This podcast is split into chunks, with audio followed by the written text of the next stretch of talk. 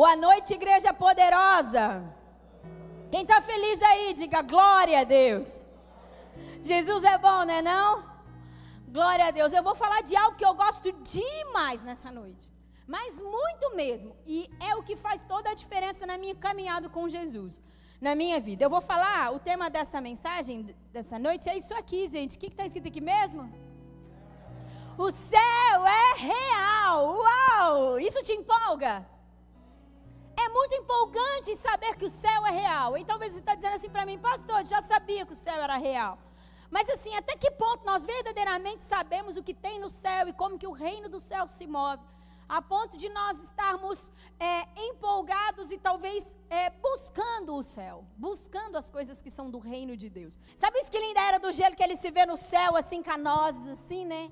Então, às vezes a gente pensa que o céu é aquilo ali, não é? Aquele monte de nuvem, só que o céu não é assim. E a Bíblia diz que o céu não é assim. E nós vamos ler versículos sobre isso, vendo que o céu não é desse jeito. É muito importante nós falarmos sobre isso, porque também nós estamos no nosso. Quem aqui frequenta o Gari? Vamos ver, levanta a mão assim, fica com a mão para o alto assim. Quem frequenta Gari? Mão para o alto, mão para o alto. Quem frequenta o Gari, nós começamos uma movimentação que chama profético, não é? Ei, movimentação boa, é a que eu mais gosto, não sei porquê. A, a, movimentação do profético é assim, gente. A gente treina o ouvido, treina o coração para poder ouvir o que o Senhor está falando, para poder ver o que o Senhor está fazendo, do jeitinho que Jesus fazia.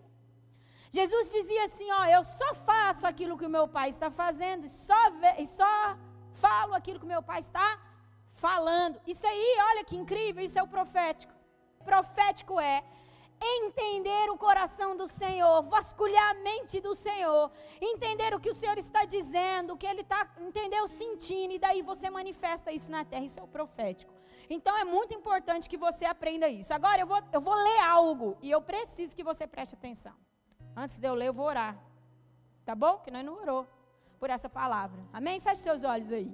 Jesus, nós te louvamos pela tua palavra. A tua palavra ela é absurdamente poderosa.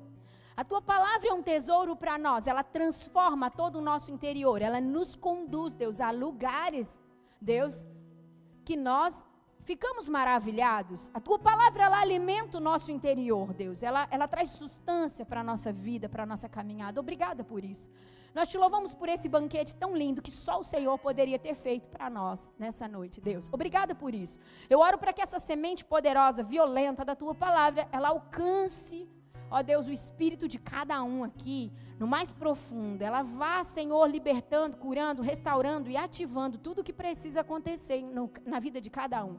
Eu oro para que essa palavra cumpra a sua função. E nesse momento também clamo pelo atuar dos anjos nesse lugar. Que os anjos do Senhor, Pai, que eles possam estar guardando cada um a mente, o coração e esse ambiente para que nada se perca, Pai. Em nome de Jesus. Amém. Amém. Eu vou ler algo aqui, eu preciso que você preste bastante atenção, que é um entendimento. Está bem resumido, mas vai dar para você entender o que eu quero construir, para depois nós entrarmos na palavra, tá bom? Nós precisamos entender que houve uma distorção a respeito da maneira como o ser humano lida com as coisas que são espirituais.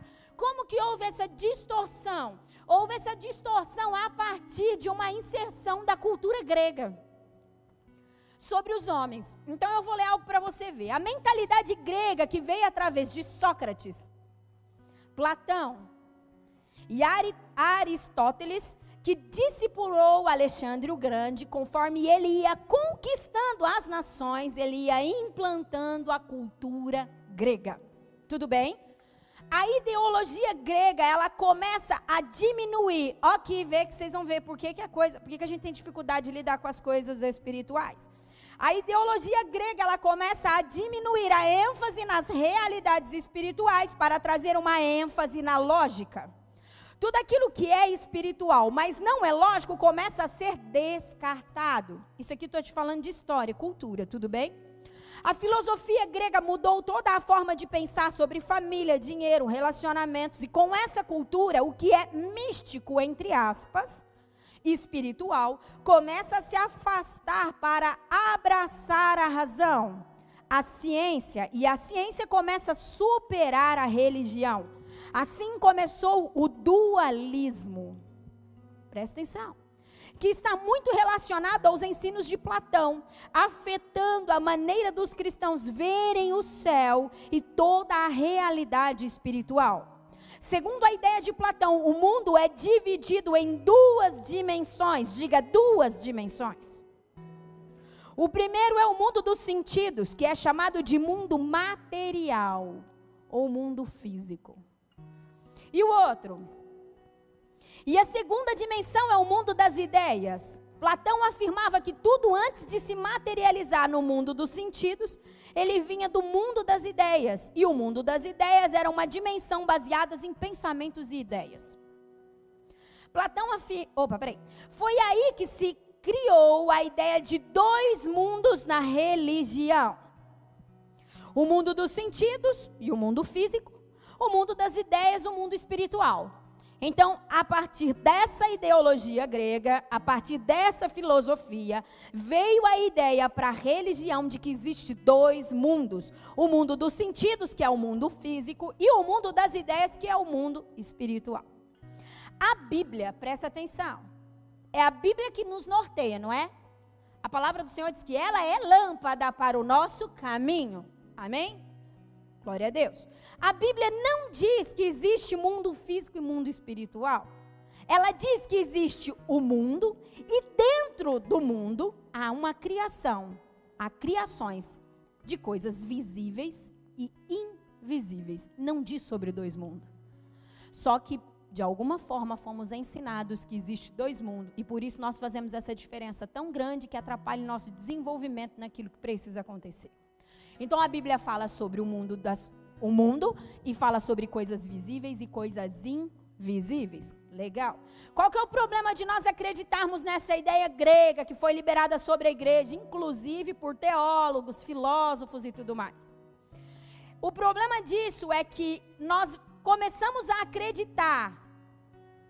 Porque quando acreditamos assim, estamos dizendo que o que é físico, pega essa, que o que é físico não é espiritual.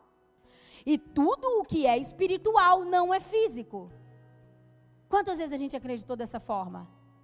Que tudo o que é físico não é espiritual e que tudo o que é espiritual não é físico. Consegue entender? Estão comigo? Calma aí que você vai ficar melhor ainda. O céu é espiritual, mas também é físico. No céu nós temos Jesus. Jesus é espiritual, mas também é físico. Então só aí a gente já derruba toda a ideia de que físico não é espiritual. Por quê? Porque Jesus está de carne e osso em um corpo transformado, mas está assentado à direita do Deus Pai, no céu, que é físico e espiritual. Uau, vocês pensaram que eu fiquei doida, né? Vamos lá. Jesus não é um fantasma. Quem é que acredita que Jesus é um fantasma? Jesus não é um fantasma. Quando Tomé duvidou a respeito de Jesus, o que, que Jesus fez? Toca aqui, Tomé. Jesus, quando ficou com os discípulos, depois de ressurreto, comeu e bebeu. Ué, mas como que um espírito come e bebe? Então, o que é físico também pode ser espiritual. Consegue entender? Vamos lá, calma que eu vou te provar na Bíblia. Não ficou essa cara para mim, não. Vamos lá. É, no céu temos o trono de Deus, um chão por qual Jesus caminha. Nós temos lá também a árvore da vida, que tem frutos físicos, folhas físicas e que servirão de cura às nações. Apocalipse, vamos ler esse versículo depois. Consegue entender? Eu quero provar para você que o céu é real, pode ser vivido. Você pode acessar o céu. Pastora, você está louca. Pode acessar o céu. Pode comer e beber nesse lugar. Pode desfrutar de lugares lá. Eu vou provar para você isso na Bíblia. E você não vai sair daqui sem acessar esse lugar hoje. É violento. Talvez você olhe para mim e diz assim, ô oh, pastor, eu vejo que algumas pessoas são mais pets, vocês são empolgados demais com Jesus. Não tem como viver o que a gente vive e não viver empolgado. Não tem a ver com o título. Não tem a ver com a liderança. Não tem a ver com nada. Tem a ver com o meu relacionamento. A minha casa é uma casa empolgada com Jesus. Vitão é virado no giraia. Por quê? Porque a gente sai do nosso secreto chapado. Vem aqui, deixa eu te contar onde eu fui, o que eu fiz. E o que eu vivi, e o que eu experimentei. Esse é a realidade de sermos filhos de Deus. Essa é a realidade. Eu vou te provar na Bíblia. Mas já estou tão empolgado que estou com uma vontade de chapar. Que delícia, que empolgante servir esse Deus. Eu não largaria Jesus por nada. De verdade, essa igreja inteirinha que podia se voltar contra mim, eu nunca negaria a minha fé, porque eu sei do que eu experimento. Eu sei em quem eu dou cheirinho. Eu sei do Deus que fala meus, aos meus ouvidos. Eu sei do Deus que fala: senta aqui no meu colinho que eu vou te ajudar. Ah, que delícia, que empolgante servir esse Deus. Que empolgante ler uma palavra onde você senta para estudar a Bíblia e você entra nela e você vive a realidade da palavra. Ai, que delícia, Jesus, me segura. Eu tenho que vir aqui para esse lugar. Então, ó, a, na Bíblia, o contrário de espiritual não é físico. Pega isso no seu espírito. Na Bíblia, o contrário de espiritual não é o físico, é o carnal. O que não é espiritual não é físico, é carnal. É assim que a Bíblia diz. A Bíblia diz sobre o mundo, a Bíblia diz sobre coisas visíveis, coisas invisíveis, e a Bíblia diz que o que não é espiritual é carnal. Não é físico, não tem a ver com isso. Por isso temos tanta dificuldade de nos relacionar. Por isso que se um anjo dá um toque em você, você cai duro. De medo, tá tudo errado. Porque os seres celestiais são reais. Uau, que delícia. Colossenses 1, 16 e 17 diz algo muito interessante. Muito interessante. Vamos abrir isso aí? Colossenses 1, 16 e 17, gatinha. Quem está comigo aí? Aleluia. Tem tanta coisa poderosa para Jesus fazer na sua vida. Se você tivesse dimensão, a hora que você acessar esse lugar, fique empolgado aí. Uau, Jesus. Colossenses 1, 16 e 17 diz: Pois nele foram criadas todas as coisas nos céus, céus plural. Céus plural. E na terra, as o quê? Visíveis e as invisíveis, sejam tronos ou soberanias, poderes ou autoridades, todas as coisas foram criadas por Ele e para Ele. Ele é antes de todas as coisas e nele tudo sub se subsiste. Eu estou provando para você sobre as coisas visíveis e invisíveis. Tudo bem que eu acabei de dizer, vamos continuar. Agora, deixa eu te explicar uma coisa. As coisas invisíveis, elas podem ser vistas de duas maneiras. Fala assim para mim, duas maneiras. Como que essas duas maneiras? Vou te explicar. As coisas invisíveis, elas podem ser vistas por homens espirituais, como você. Todos os filhos de Deus que foram resgatados e se tornaram nova criatura em Jesus são homens espirituais. A Bíblia te chama de homem espiritual. Então, as coisas invisíveis podem ser vistas pelos homens espirituais ou quando, que é aí onde todo mundo fica no não vou falar, no medo, né? Quando algum ser invisível resolve se aparecer para você, porque ele decidiu aparecer. Então, sabe aquela coisa assim, eu tô indo do quarto para a cozinha, de repente eu dou uma olhadinha de lado assim, eu vejo. E sai desesperada, às vezes está até me ligando, né? O pastor. é, é porque aquele ser espiritual resolveu aparecer para você, tudo bem. Na verdade, ele já estava ali, é que você não estava vendo, mas ele quis se aparecer para você. Pode ser demônio, como pode ser um anjo né? Então, assim, se nós aprendemos a nos relacionar melhor com as coisas espirituais, a gente vai deixar de se assustar tanto e vai aprender a lidar melhor com isso. É isso que eu quero te dizer. Então, duas maneiras de você ver o invisível. Você andando em um nível de sensibilidade e relacionamento com Deus, como um homem e uma mulher espiritual, sempre que necessário, sempre que necessário, sempre que for acrescentar alguma coisa, construir alguma coisa, Principalmente se você tiver habilidade de dons abertos, facilidade de, de visão aberta, dons abertos não, visão aberta, você vai lidar com o mundo espiritual com naturalidade, vai ver. Ou quando alguém dos seres, dos seres invisíveis resolver aparecer para você. São as duas maneiras de você ver. Tudo bem? É normal. Bom, quem aqui se lembra de daquele servo de Eliseu? Abre aí para mim, para mim ler rapidinho de 2 Reis capítulo 6. Do 15 em diante, o servo de, de Eliseu, aconteceu essa história que eu vou resumir para você. O rei da Síria estava perseguindo o rei de Israel. E o rei da Síria tentando pegar o rei de Israel, só que nunca conseguia pegar o danado do rei.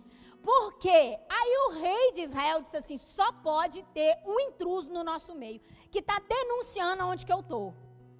Porque não é possível. Eu chego para pegar o rei de Israel, o homem já vazou. Alguém contou para ele que eu ia lá. E aí ele foi questionar os seus, os seus súditos ali. Ele disse: tem alguém infiltrado no nosso meio. E aí eles disseram assim: ó, oh, rei, não é não. É um profeta, ó, um homem espiritual, de visão aberta que via as coisas acontecendo. Consegue entender? Ó, tem um profeta, e esse profeta Eliseu, ele está denunciando aonde, para o rei de Israel, aonde que você vai pegar ele. Então ele sai correndo. É isso que está acontecendo. O rei da Síria ficou furioso, falou: vou dar um jeito nesse profeta. Sobrou para o profeta Eliseu. O que, que ele fez? Ele foi o rei da Síria e cercou a cidade aonde Eliseu estava. Vamos ler lá, rapidinho. Do 15 em diante, diz assim: O servo do homem de Deus levantou-se, que é o servo de Eliseu, tudo bem? Levantou-se bem cedo pela manhã e quando, sa e quando saía, viu que uma tropa com cavalos e carros de guerra havia cercado a cidade. Então ele exclamou: Ah, meu senhor, o que faremos? O profeta respondeu: Não tenha medo. Aqueles que estão conosco são mais numerosos do que, do que eles. E Eliseu orou. Ó que lindo. Talvez está precisando um Eliseu, um Eliseu do seu lado, né? Para orar para seus olhos abrir, né? E você vê o tamanho do Deus que te serve, que você serve. E o tamanho dos anjos do Senhor que estão ao seu redor. Meu Deus, você sabe que todos os dias eu falo para o Senhor, Senhor, faz a humanidade abrir os olhos e ver as coisas espirituais. Os homens, eles amariam e temeriam muito mais ao Senhor. Eles parariam de negociar tanto com o pecado se visse a atuação de um demônio na vida de uma pessoa. Olha que lindo que seria. Não é? Imagina a hora que você vai contar aquela mentirinha para o bem, você vê o tamanho do demônio horroroso do seu lado, vibrando ali. Será que você contaria?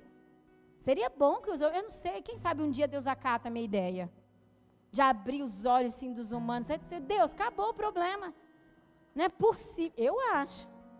Eu, na minha, na minha ignorância, estou tentando trazer essa ideia para Deus. A visão do povo, Senhor. Vão ver os demônios, vão ver os anjos, vai ver que reino mais poderoso é o seu. E acabou o problema da humanidade. Acabou adultério, acabou tudo essa bagunça. Mas vamos lá.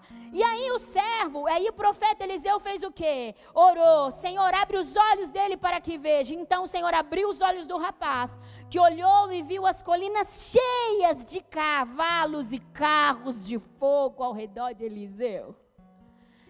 E aí foi isso que aconteceu. Então o que, que aconteceu? Havia um exército ali invisível aos olhos do servo de Eliseu. Mas quando Eliseu orou, os olhos do servo se abriu e ele pôde contemplar o tamanho do exército de Deus. Acabou o medo. Quem vai ter medo agora? E eu trouxe esse texto para você entender a respeito disso, que o invisível é possível ser visto a partir do quanto nós acreditamos e nos rendemos ao que é real e às vezes invisível. Para que se torne visível.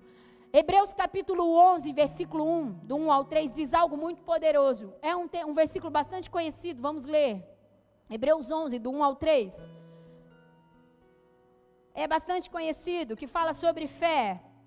Para que nós possamos entender, a verdade é que por muitas vezes nós achamos que aquilo que nós estamos vendo, tocando, palpando, é o que verdadeiramente rege as coisas.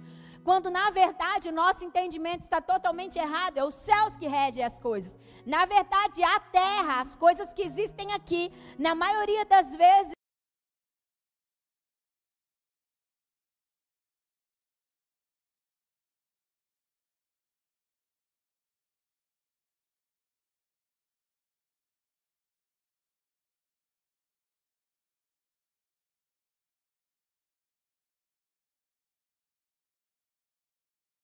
de Deus, de modo que aquilo que se vê visível. Aquilo que você vê, muitas vezes, não foi feito do que já era visível, foi feito do que era invisível. Veio dos céus algo. Pastora, você está doida? Vamos ver Moisés? Abre lá comigo o Êxodo. Êxodo 25, se eu não me engano. Deixa eu ver aqui. É. Êxodo 25. As coisas do invisível sendo trazidas para o visível. É assim que funciona. Deus falando ao coração de Moisés começou a dar algumas ordens e algumas diretrizes a Moisés. E em Êxodo 25, do 8 ao 9, do 8 ao 9, aí gatinha, diz assim: Deus trazendo uma orientação para Moisés. E farão um santuário para mim, e eu habitarei no meio deles. Agora olha a ordem de Deus: faça tudo, façam tudo como eu lhes. Ó. Oh. Façam tudo como eu lhe mostrar. O que estava acontecendo aqui? Depois você vai entender melhor. Mas Moisés acessou um lugar em Deus que chama terceiro céu. E desse lugar, do terceiro céu, ele contemplou um tabernáculo. E Deus disse assim: tá vendo esse tabernáculo, Moisés? Vou querer que você faz um igualzinho lá na terra, do invisível para o visível. E Deus deu para Moisés a medida exata, tudo que teria que ser feito conforme o modelo que você está vendo, conforme eu lhe mostrar, conforme o modelo do tabernáculo e de cada utensílio. Deus é tão zeloso que ele disse: Eu não quero apenas o tabernáculo igual, até os utensílios que vai ser usado precisa ser igual. Esses que você está vendo aqui no céu.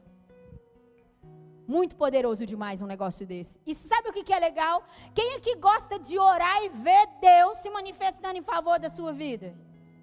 Quem aqui quer todas as suas orações respondidas? Porque senão você nem orava, né, gente?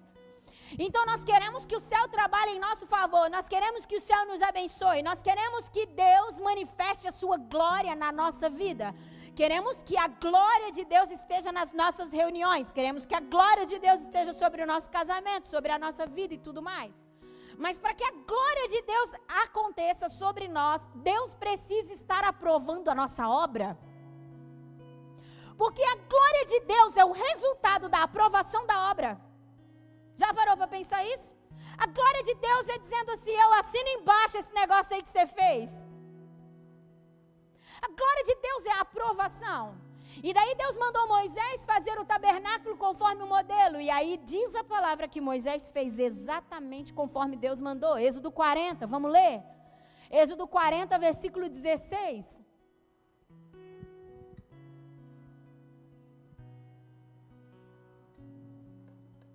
Se você tiver com sono, é normal. Porque Satanás está querendo roubar o seu entendimento. Levanta, a mão assim, ó, o diácono pode servir uma água para você, você pode se colocar de pé num cantinho, mas não perca o entendimento, não deixa a sua mente vagar. Porque tem algo muito poderoso ainda. Calma que eu só estou introduzindo um negócio aqui. Êxodo 40, 16 ao 34, é isso aí. 16 e 34, tá? Dois versículos. Olha aqui. Moisés fez tudo conforme o Senhor lhe havia ordenado. Então, a nuvem cobriu a tenda do encontro e a glória do Senhor encheu o tabernáculo. Por que, que a nuvem cobriu a tenda do encontro e a glória do Senhor encheu o tabernáculo? Porque Moisés fez tudo que Deus havia ordenado. Ou seja, Deus copiou o modelo do céu e trouxe para a terra e Deus aprovou isso aí, porque era dessa forma. Agora, como que eu vou copiar o modelo do céu? Como que eu vou entender o que Deus quer que eu faça? Como que eu vou ouvir se eu não aprender que o céu é real e que eu posso acessar esse lugar? Se eu não entender se essa ideologia, se essa cultura grega, se essa ideia essa, essa, essa dualidade, essa ideia dividida de dois mundos não desaparecer da minha cabeça. E eu entender que eu estou em um único mundo onde coisas visíveis e invisíveis estão ao meu redor. Como que eu vou construir isso? Ficamos como cegos. Ficamos desorientados, tentando fazer a vontade de Deus, tentando viver aquilo que Deus deseja, quando na verdade Ele só queria que a gente acreditasse, para que Ele nos mostrasse, nós acessássemos e fizesse a exatidão do que Ele deseja. Então Deus derramou a sua glória, Deus se manifestou dessa forma para que Moisés derramou a sua glória, é, comprovando para Moisés que era dessa forma que era para fazer. Agora eu quero, eu falei para você quando nós estávamos lendo o versículo que era para você prestar atenção que eu disse céus. Vocês já repararam quando estava lendo a Bíblia, ou talvez se questionaram, por que, que a Bíblia não diz céu, ela diz céus, no plural? A Bíblia diz céus no plural porque essa palavra hebraica para céu é chamaim. E a palavra chamaim diz sobre céus no plural, firmamento, morada das estrelas, que é isso que nós estamos vendo. Diz o, como o universo visível, isso que nós estamos vendo. Diz sobre o firmamento, a atmosfera e diz sobre a morada de Deus. Céus, a morada de Deus. O que, que eu estou querendo dizer para você? Eu estou querendo dizer para você, já vou te provar na Bíblia, que existe esse céu que nós estamos vendo, onde tem passarinho, nuvem, estrela. Esse céu lindo e maravilhoso que Deus fez para nós, o visível. Existe o segundo céu, e o segundo céu, já vou te trazer um versículo que te prova a respeito disso. Aonde está os seres celestiais, os seres invisíveis? Existe o segundo céu, onde fica príncipes, principados, potestades, hostes e todo tipo, toda hierarquia de anjos e demônios. E depois nós temos o terceiro céu. E o terceiro céu é o lugar da morada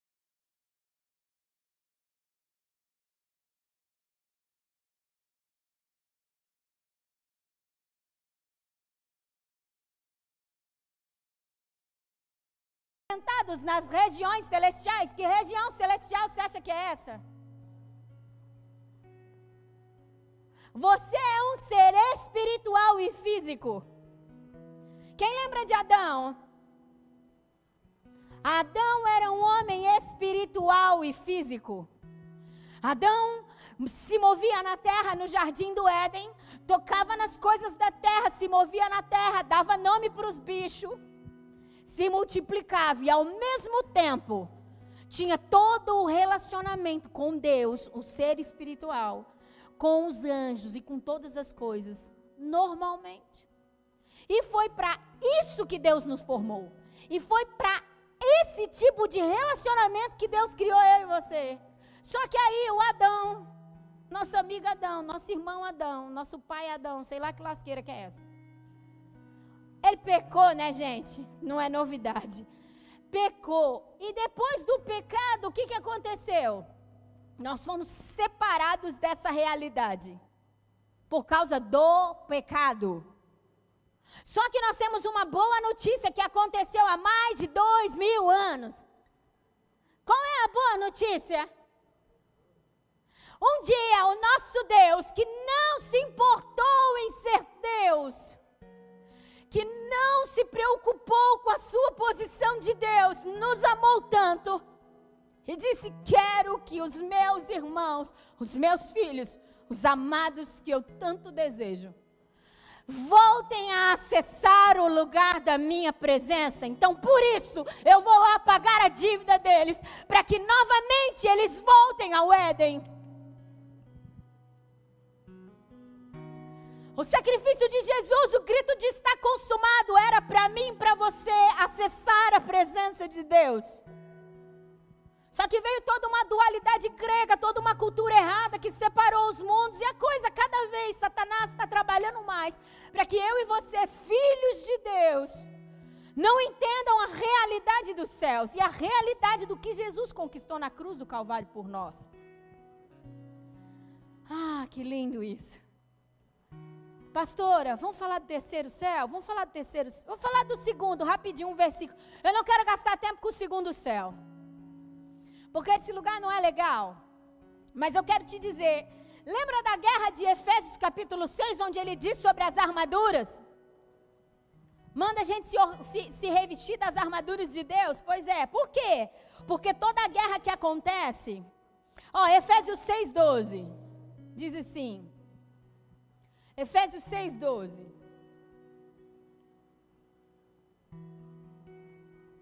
Efésios 6, 12 diz: Pois a nossa luta não é contra seres humanos, mas contra os poderes e autoridades, contra os dominadores deste mundo de trevas, contra as forças espiritual do mal nas regiões celestiais. Que regiões celestiais é essa? Segundo o céu. Quando nós estamos travando uma batalha com o reino das trevas, quando Satanás, quando o nosso inimigo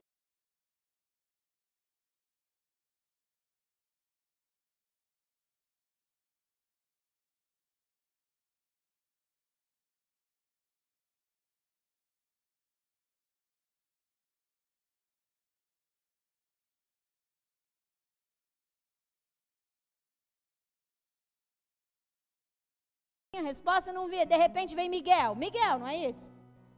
De repente vem Miguel e diz: Ei, Daniel, deixa eu te contar uma coisa. A sua resposta já, já foi liberada faz tempo, mas é que estava é, travada lá pelo príncipe da Pérsia. Aonde que estava travada a resposta de Daniel? Aonde que o anjo não tinha conseguido passar? Do segundo céu, ela lá. Miguel interviu no segundo céu para que a resposta de Daniel viesse. Então toda a guerra, toda a batalha é travada no segundo céu. Vou te dar mais um versículo para provar sobre o segundo céu e a gente vai partir para esse que eu não gosto desse lugar. Quando uma pessoa fica aprisionada em regiões de cativeiro, quando uma pessoa fica cativa por um pacto que ela faz com o reino das trevas, parte da sua alma fica aprisionada na mão dos demônios no segundo céu. Vamos lá, agora é o versículo.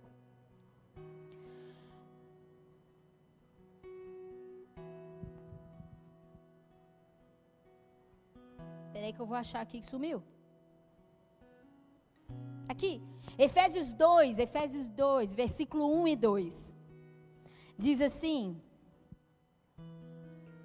Efésios 2, versículo 1 e 2 diz: Vocês estavam mortos em suas transgressões e pecado, nos quais costumavam viver, quando seguiam a presente ordem desse mundo e o príncipe, olha isso, e o príncipe do ar, ou o príncipe da, da, da, dos ares, depende da linguagem, e o príncipe do poder do ar, o espírito que agora está atuando nos que vivem na desobediência. O que, que, esse, que, que esse versículo está dizendo? Está dizendo assim que quando nós estávamos mortos nos nossos pecados, estávamos acostumados a fazer as coisas segundo a ordem caída do mundo, então nós estávamos o que? Aprisionados. Nós estávamos é, é, atuando pelo poder do príncipe do poder príncipe do poder do ar. Ou seja, esse, esse, essas entidades, esses demônios que operam como eles não têm reinado, porque só reina, só reina quem é rei e só Jesus é rei. Então é o príncipe do poder dos ares. Consegue entender? Tudo isso acontece no segundo céu. Vamos, bora lá então. Agora eu quero falar para vocês a respeito do terceiro céu. Tudo bem por enquanto? Primeiro céu, esse que eu estou vendo. Segundo céu, onde fica a atuação de anjos e demônios. Ali estrava todas as batalhas. Terceiro céu, terceiro céu, um cara que eu sou fã de carteirinha, o apóstolo Paulo. E não só ele, João e tanto cara, e Ezequiel, e é muita gente na Bíblia que acessa esse lugar. Mas eu quero falar de Paulo. Paulo em Deixa eu achar aqui. Eu pus tanto versículo, mas não vou falar de tudo isso não. Terceiro céu. Acho que é 1 Coríntios. 2 Coríntios 12. Abre aí para mim.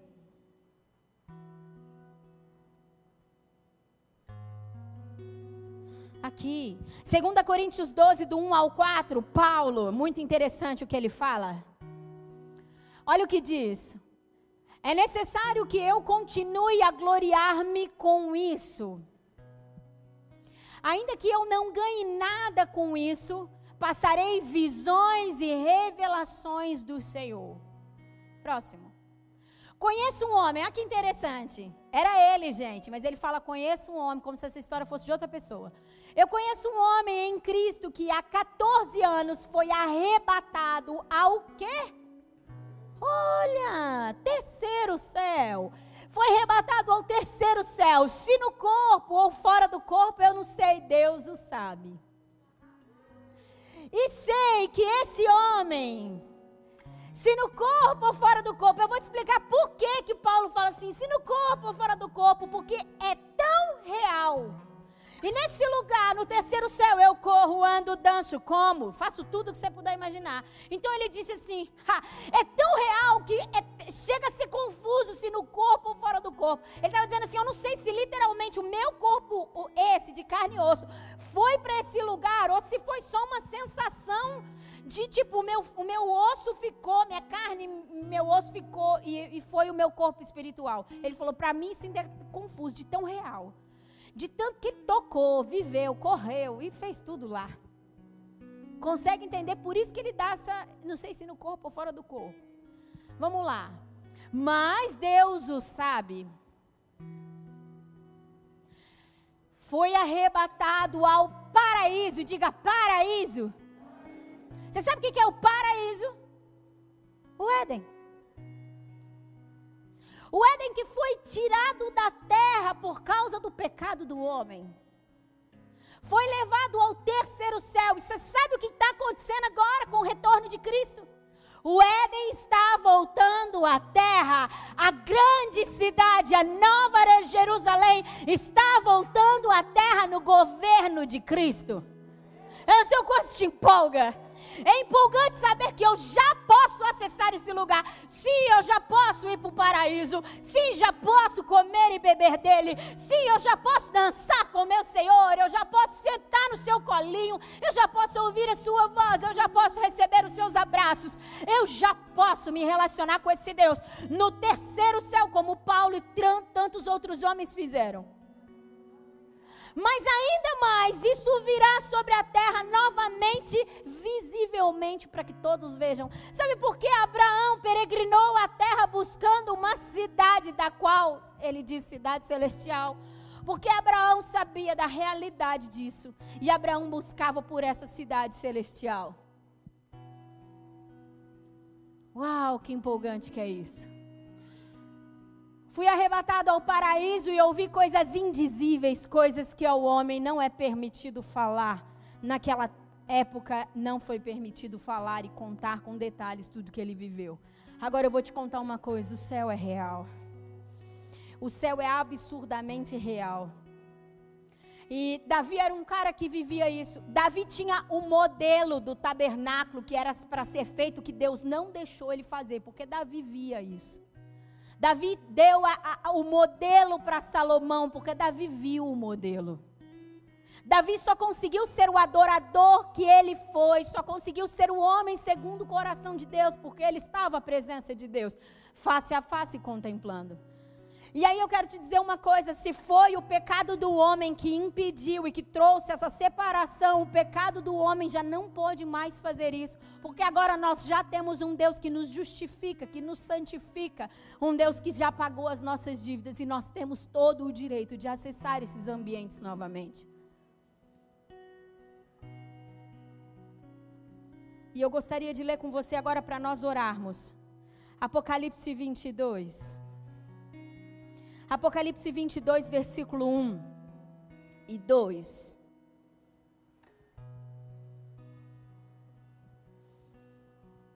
Apocalipse 22, 1 e 2 diz assim: Então o anjo me mostrou, olha aqui o chapado do João.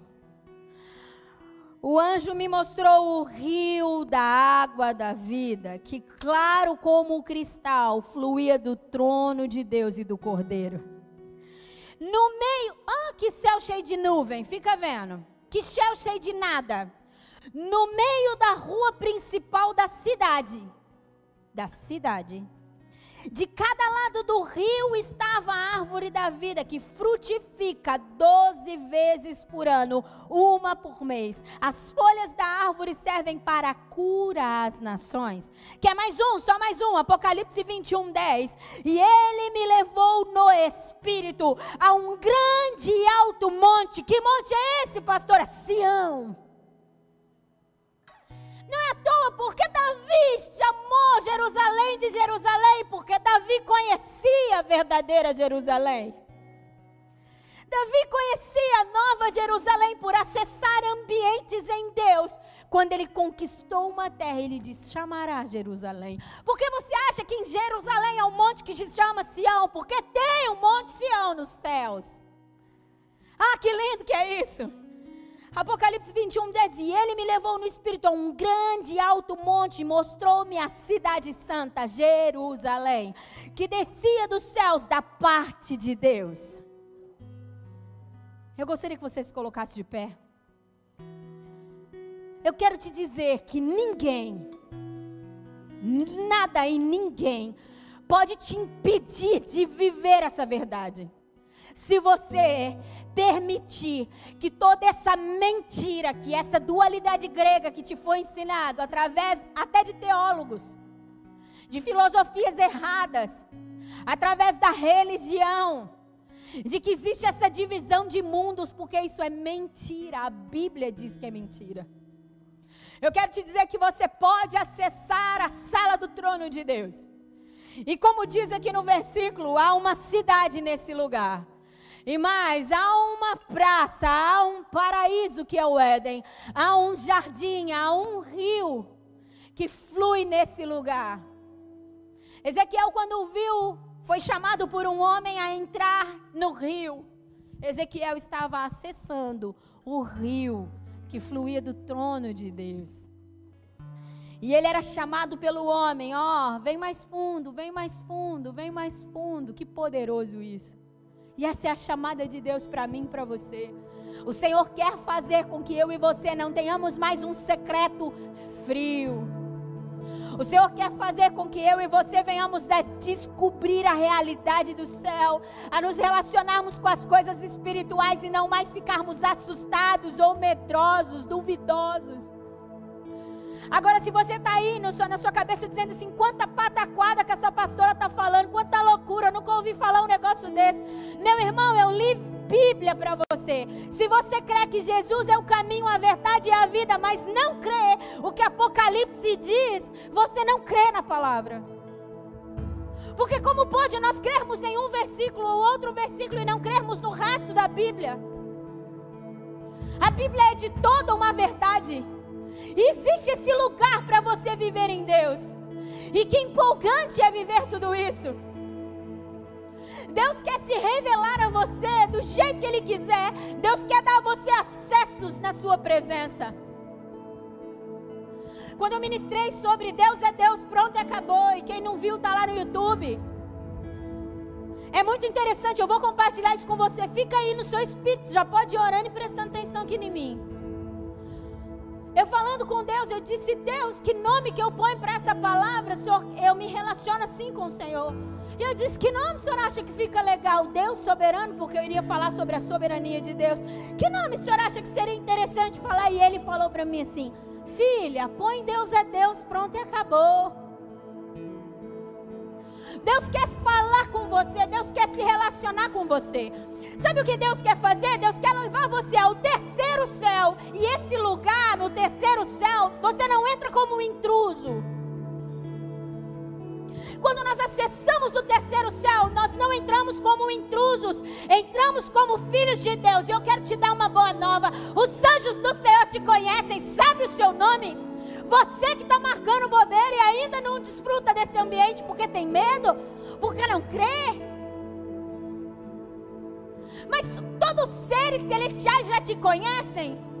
Se você é filho de Deus, se você é cidadão do céu, se a sua cidadania está nos céus, todo o reino espiritual te conhece. E esse é o seu lugar em Deus.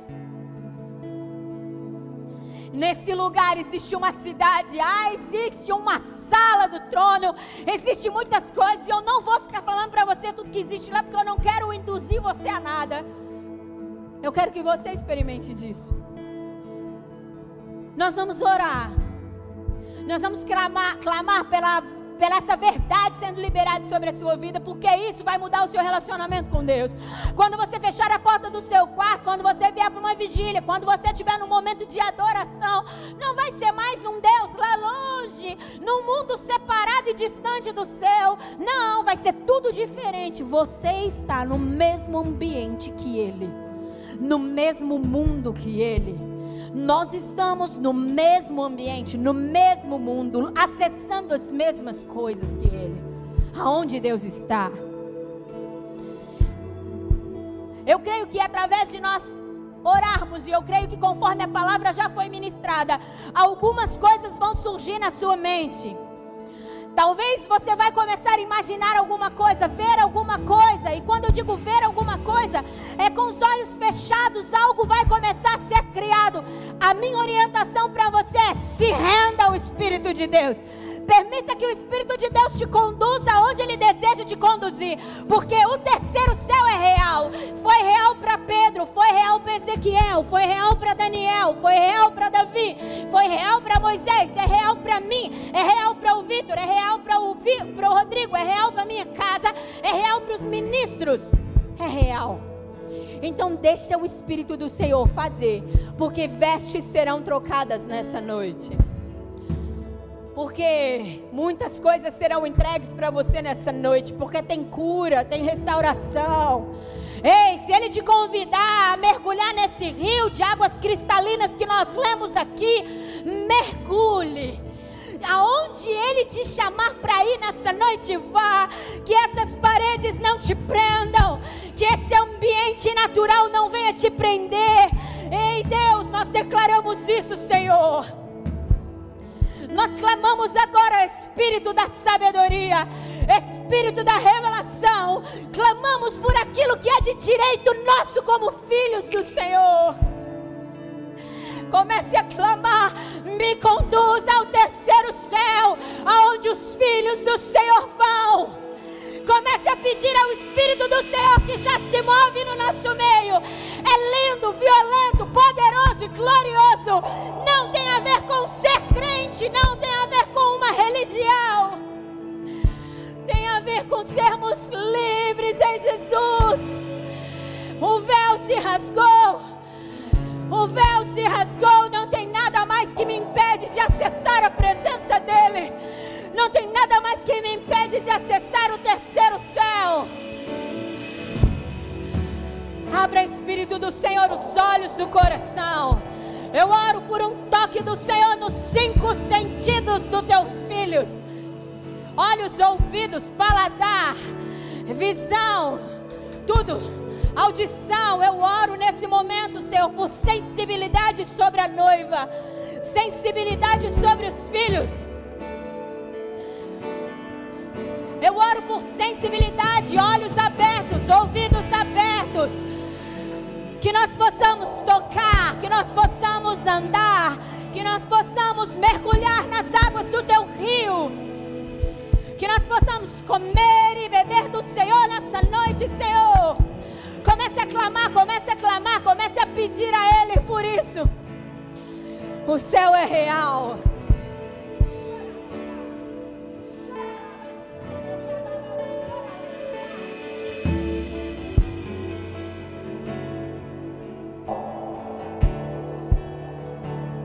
Receba do Senhor aquilo que Ele preparou para você nessa noite.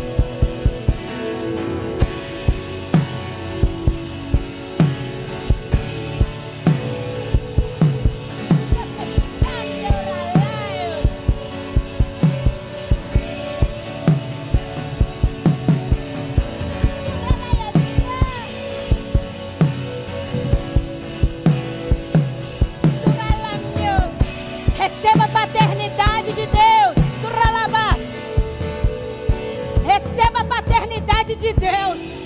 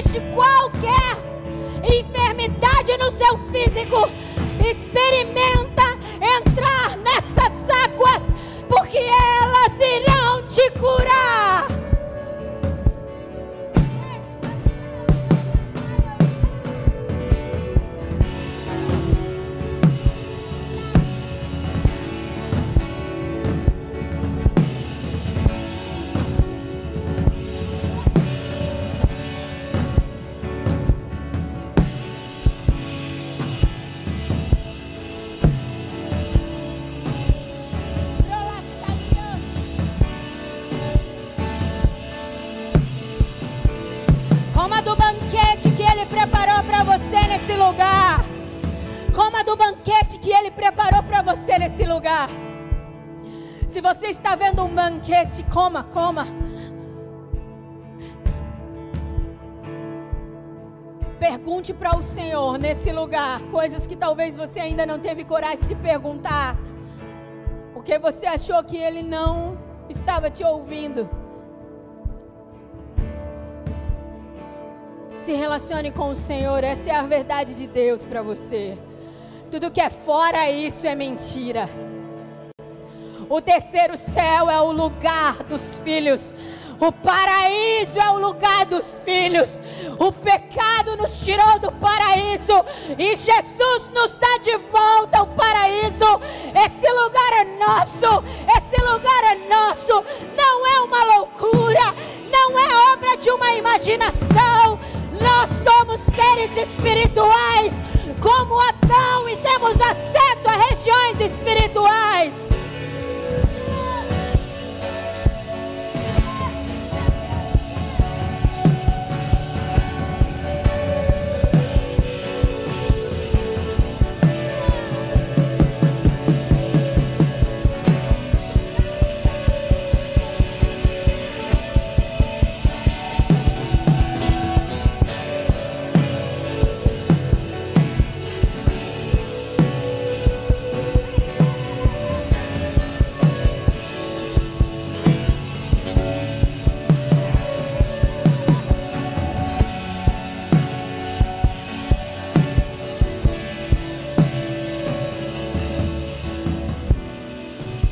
Quero declarar que os seus medos ficarão aos pés de Jesus aí.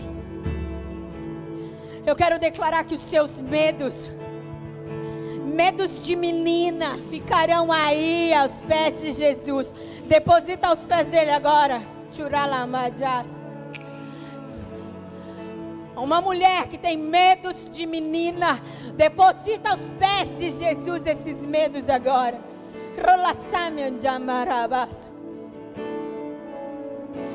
Veja o que o servo de Eliseu viu.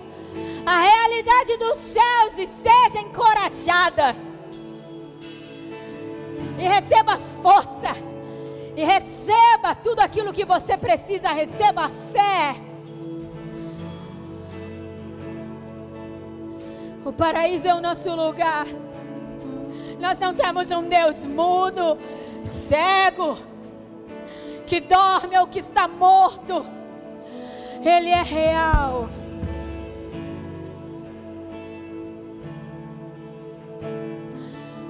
Leão da tribo de Judá, eu oro agora. Leão da tribo de Judá, eu oro agora pelo rugido do Senhor sobre toda a estrutura, estrutura, sobre toda a fortaleza mental criada, Senhor, pela ideologia grega, que trouxe essa divisão, que trouxe, Senhor, essa separação de mundos.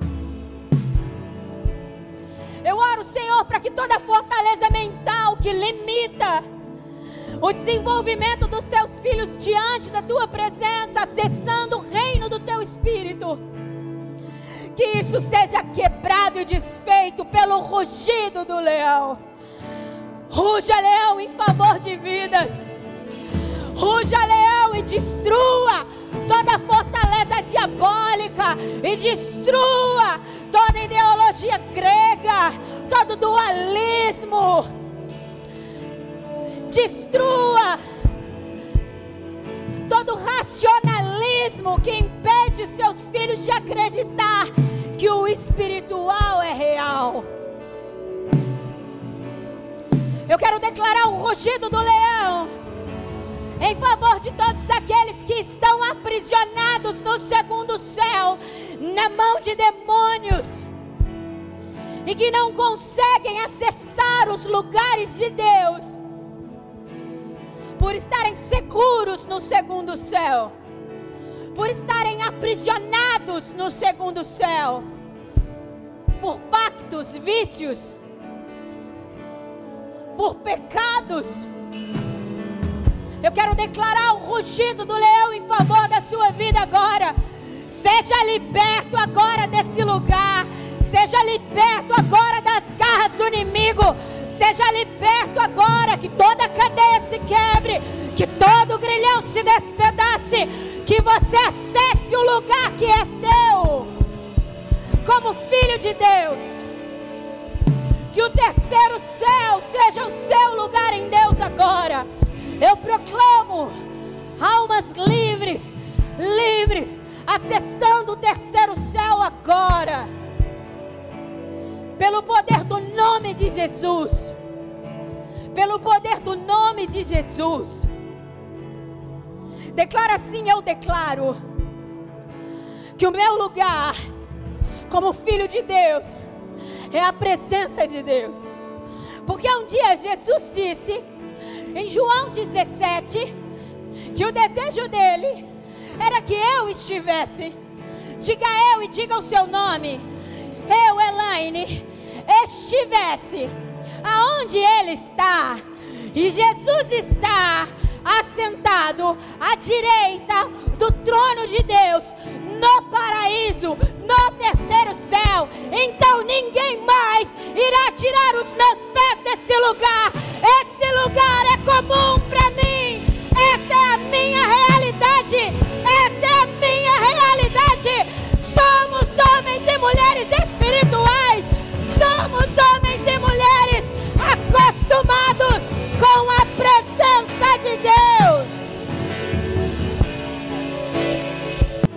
Eu quero te dizer que talvez você aí estava orando e buscando ao Senhor e você começou a ver algumas coisas.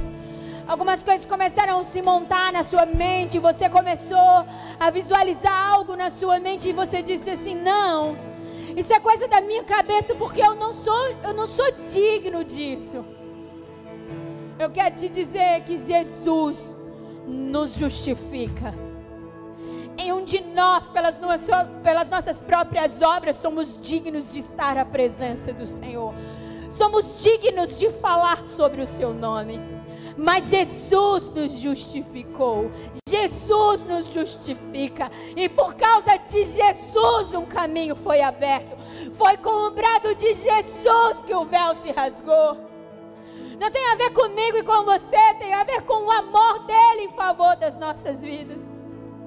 A chamada do Senhor é viva uma vida empolgante. Viva um evangelho empolgante. Viva a realidade do céu. É chato servir a um Deus do qual nós não nos relacionamos. É cansativo. Ele nunca te chamou para uma religião, ele sempre te chamou para um relacionamento. Ele sempre quis dizer assim: Ei, Maria, João, Antônio, Marcela, Marcelo. Ele sempre quis dizer assim: Cláudio, Elaine, Vitor, Rodrigo, Bia. Ele sempre quis dizer assim: O que eu quero é que você acesse o terceiro céu. O que eu quero é que você volte ao paraíso. O que eu quero é que você aprenda a se relacionar comigo. É por isso que Jesus foi para a cruz. Não negocie. Quando eu penso que eu vou fechar a porta do meu quarto e eu vou acessar um lugar em Deus que é de direito meu, eu desejo fazer isso. Eu me empolgo por esse momento. Não é algo metódico, não é uma obrigação, é um prazer. Nessa manhã, ministrando essa palavra, ao término dela, a quantidade de testemunhos de pessoas que foram libertas, curadas. Pessoas que acabavam o culto e elas estavam chorando, desesperadas, dizendo: Eu nunca imaginei que Deus era tudo isso. Porque elas descobriram isso através dessa palavra, o seu lugar em Deus. O desejo do meu coração é que você nunca mais seja a mesma pessoa. Porque ninguém que entra nesse lugar se, se torna a mesma pessoa, permanece sendo a mesma pessoa. É, é, o evangelho é empolgante porque é real. O céu é empolgante porque é real. É real a atuação dos anjos. É real a atuação do Espírito. É real Jesus de Nazaré, o Cristo andando no nosso meio. É real, é real o leão da tribo de Judá rugindo em favor das nossas vidas. É real. É real. Louvado seja o nome do nosso Deus santo e poderoso. Glória a Jesus, aplaudam ao Senhor pela presença poderosa dEle.